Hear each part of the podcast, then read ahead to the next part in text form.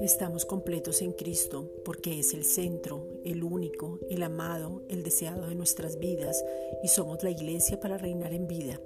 Romanos 8:2. Padre, te pedimos en el nombre de Jesucristo que podamos rendirnos totalmente a ti, no apoyados en nuestra propia prudencia. Proverbios 3:5. Desnudemos nuestro corazón sin medida ni engaño y nos determinemos en lo que tú ya has establecido para nuestras vidas. Hebreos 8:6 y que el propósito de ser hechos a la imagen de tu Hijo se cumpla en nosotros.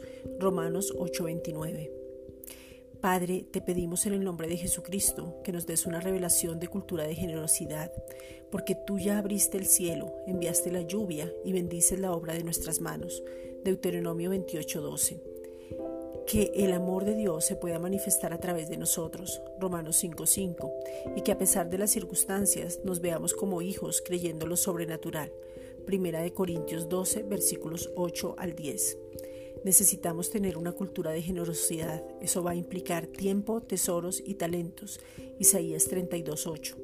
Más bienaventurado es dar que recibir, y necesitamos vernos como una familia y tiene que ver con invertir tiempo, amor, misericordia, perdón, talentos y servicio. Segunda de Corintios 8:2. Padre, en el nombre de Jesucristo te pedimos que nos dé semilla para sembrar. Segunda de Corintios 9:10 que podamos ser buenos administradores, que tengamos en sobreabundancia mucho más de lo que te pedimos o entendemos. Efesios 3:20. Que tengamos para dar, vivir bien, ahorrar e invertir. Isaías 55:10. Que seamos luz en las finanzas, que prestemos y no pidamos prestado, estemos encima y no debajo, seamos cabeza y no cola, que se cumpla esta palabra en nosotros. Deuteronomio 28, versículos 12 al 13. Gracias, Padre.